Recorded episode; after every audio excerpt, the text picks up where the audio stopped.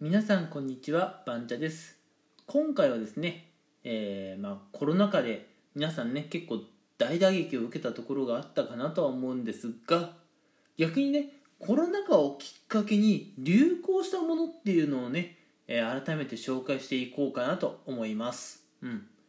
なんでねいきなりこんな話をしようと思ったかっていうと、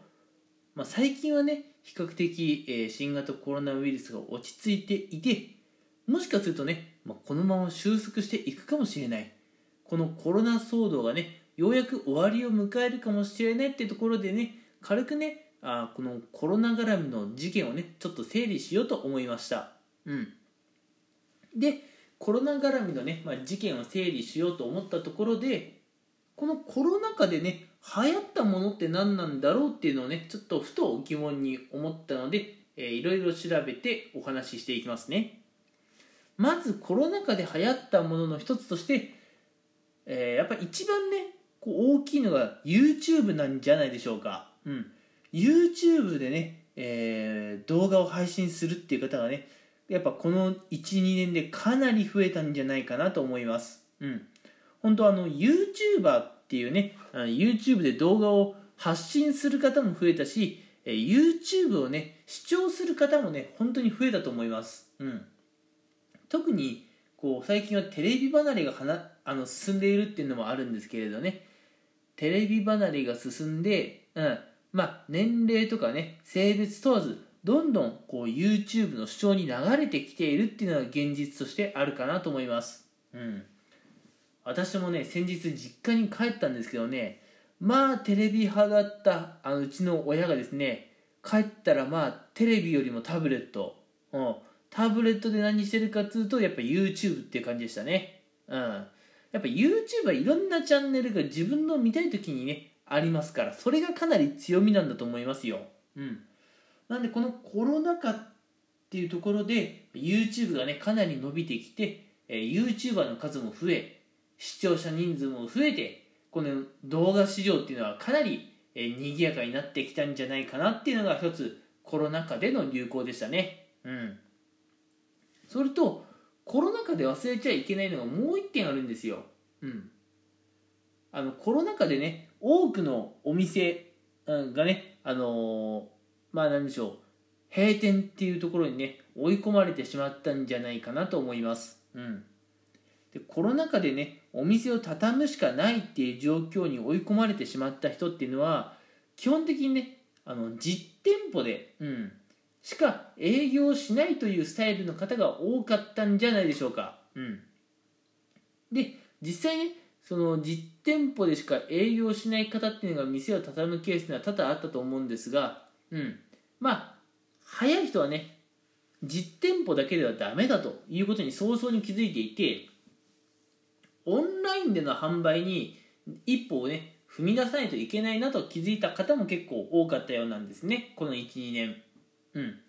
でそこであのー、元 SMAP の香取慎吾さんだったかな、うん、ネットでお店を開くならベースってやつなんですやつなんですけどね、うん、そのままベースの広告やれされてますよね、うん、そのベースであったりとか、えー、最近はね YouTube の、えー、合間合間の、まあ、広告動画として現れる Shopify っていうのがねあると思うんですが、まあ、これらね、うん、まあ、オンライン上でまあ物を売るいわゆる EC サイトって呼ばれる分類のものなんですけれども、うん、この辺もねこのコロナ禍でかなり伸びてきたんじゃないかなというイメージがありますね、うん、最近は本当にね Google とか YouTube 使っていてもねあの本当に Shopify とかねベースのね、えー、広告を見る機会が私はかなり増えました。皆さんもショピファイとかベースはね1回ぐらい見聞きしたことあるんじゃないでしょうか。うん。あれってねあのやり方さえ覚えてしまえばもう本当に誰でもできるんですよね。うん。実はそんなに難しいこと言ってないので、はい、始めようと思えばねその気になりゃ誰でもできるんですよ。で実際に始めて見た方がまあ多くてコロナ禍でね。うん。でそのオンライン販売で生計をうまく立てているって方もねまあそこそこの数いらっしゃるっていうのは現実ですよね。うん。なのでやっぱりこのコロナ禍で流行ったものとして YouTube っていうのと、えー、オンライン上で、ね、物を売る、まあ、EC サイト。この2つはねかなり伸びてきたんじゃないかなと思います、うん、で最近はねあの動画って呼ばれる、まあ、この YouTube 関連ですけどね。はまあ将来的に見るとねちょっと伸びにくくなるんじゃないかなとは言われています。うん。というのもやっぱ YouTube って動画があ見る方がメインなんですけれども見る方がメインだとながらってできないわけじゃないですか。ながら運転とかね。ながら作業なかなかできないんで今後はね YouTube よりもラジオの方がね流行っていくんじゃないかなって言われていますが EC サイト、うん、こっちの方はねまだまだ今後流行っていくんじゃないかなと思います、うん、というのも日本でねこの EC サイトっていうのは確実にこう流行り始めてはいるんですがまだ始めていないお店って結構な数あると思うんですよ。でそういった方たちがあやっぱり時代は EC サイトなんだって気づいてそこにね一歩踏み出してくる可能性がね今後全然あるので EC サイトは今後も盛んになるかなとは言われています。というところでえ今回のお話はここまでになるんですがどうでしょう皆さん。YouTube とかあるいはこう Amazon のようなねこうネット上で物をね、えー、買うことができるような EC サイトを、えー、見聞きしたことはありますでしょうか？いや多分ありますよね、うん、こうやってねラジオを使っている皆さんがあのー、まあ、EC サイトとかね、うん、YouTube をね使ったことがありませんっていう方がない話だと思いますよ。うん。